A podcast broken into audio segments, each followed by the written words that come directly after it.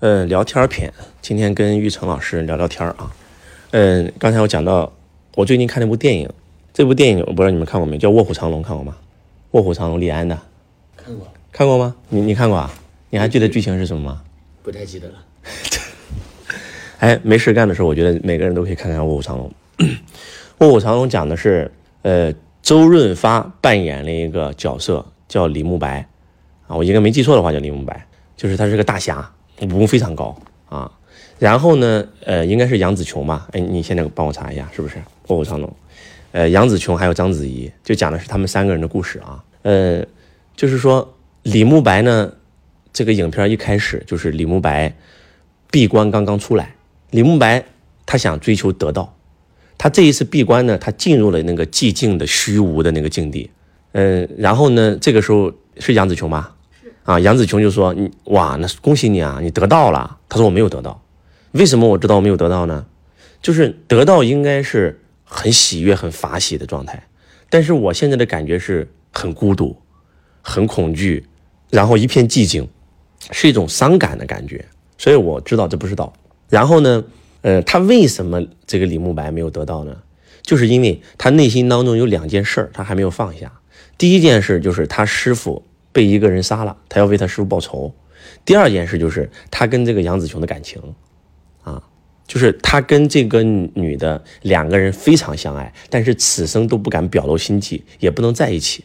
原因很简单，就是这个女的曾经，呃，这个跟他的好朋友，跟李慕白的好朋友，然后是。呃，有过一纸婚约，然后他这个好朋友呢，为了救李慕白的命，然后呢被人杀了，所以两个人心中就有一个刺，就总感觉到要，就他是为了他兄弟不好意思开口，这个女的是感觉为为了他的这个这个这个亡夫也不好意思开口，然后这两个人就耽误了一辈子，这两个人一辈子都嗯没有向彼此表露自己的心迹，然后直到他们遇到了一个人啊，就是这个。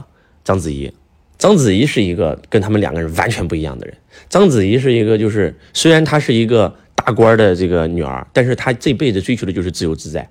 她不希望被这些伦理啊、道德啊所束缚。其实，呃，周润发和是叫杨紫琼吧？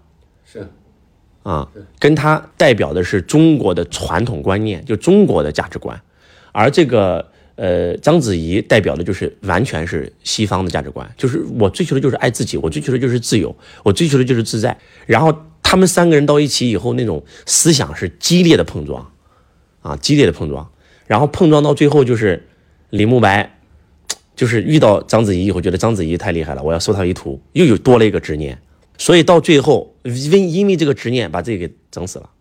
在他死的那一刻，这是全剧最高潮的一点。在他死的那一刻，然后呢，章子怡去给他拿解药去了。然后呢，他必须要就是练功，然后守住自己的丹田之气。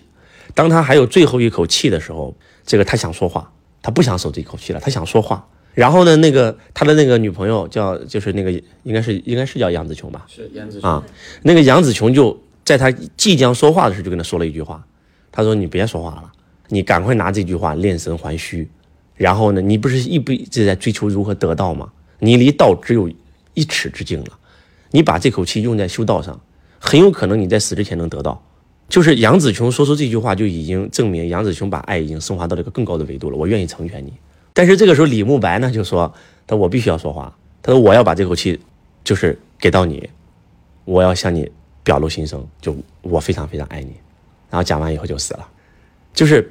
看完这个故，我看完这个故事以后的感受就是，有多少人就像周润发在里面演的那个李慕白一样，有多少人就像杨紫琼演的那个角色一样，就是他一辈子为别人而活，为伦理道德而活，为人世间的这些所谓的规矩而活，他没有活出自己。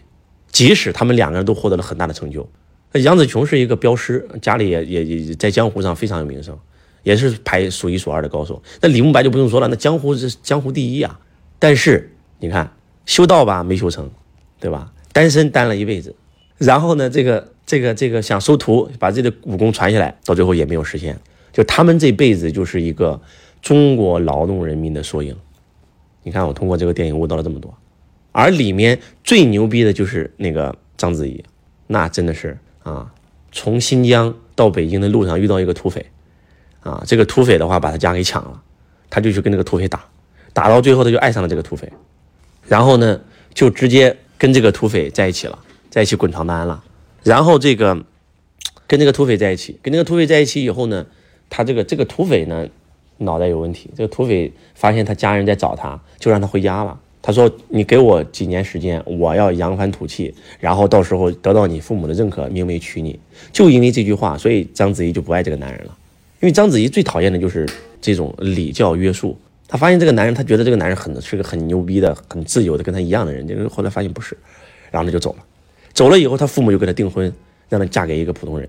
那他不愿意啊，他就逃婚啊，而且还抢了李慕白的剑呀。就他想干啥就干啥，拿了这把剑横走江湖。我靠，那嚣张的一塌糊涂。就想干啥干啥，横冲直撞，在别人看来他是这个对不起自己的父母啊，对不起这个很多人啊，但是他活得很痛快啊，就他认为人生就应该活成自己想活成的样子，啊，去自己想去的地方，爱自己想爱的人，做自己想做的事儿，才不枉人生一场。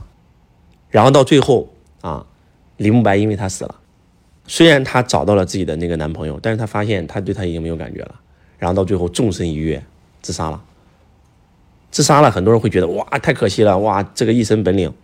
但是她自杀的时候是面带微笑的，她觉得我人生够了，这辈子够了，她想要的所有的体验都已经有了。所以，我们很多很多人啊，就是在没有开悟之前会很痛苦。就刚才我们为什么会聊到这个事儿就是我们讲到了，嗯，我的奶奶跟杨振宁同时是出生在一九二十年代的人，那两个人的人生的境界会差距很大。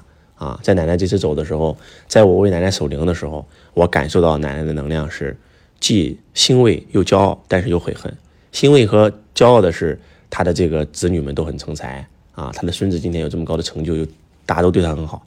那悔恨的就是哎，死亡的那一刻就觉醒了嘛，来到这个世界上是来修行的，但是这辈子的没有修成啊啊！我这孙子这么厉害，那是我是多听听我孙子的课，那可能就修成了，离道很近，对吧？离道只有一尺之境，但是没有把握住啊。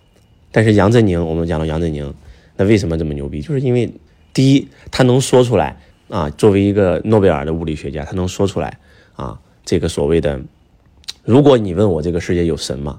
如果你说的这个神是像人一样的，那我觉得没有。但是你问我有没有一个造物者，那一定有，因为这么就整个太阳系啊，这些星系的运转啊，都是一个精密的仪器。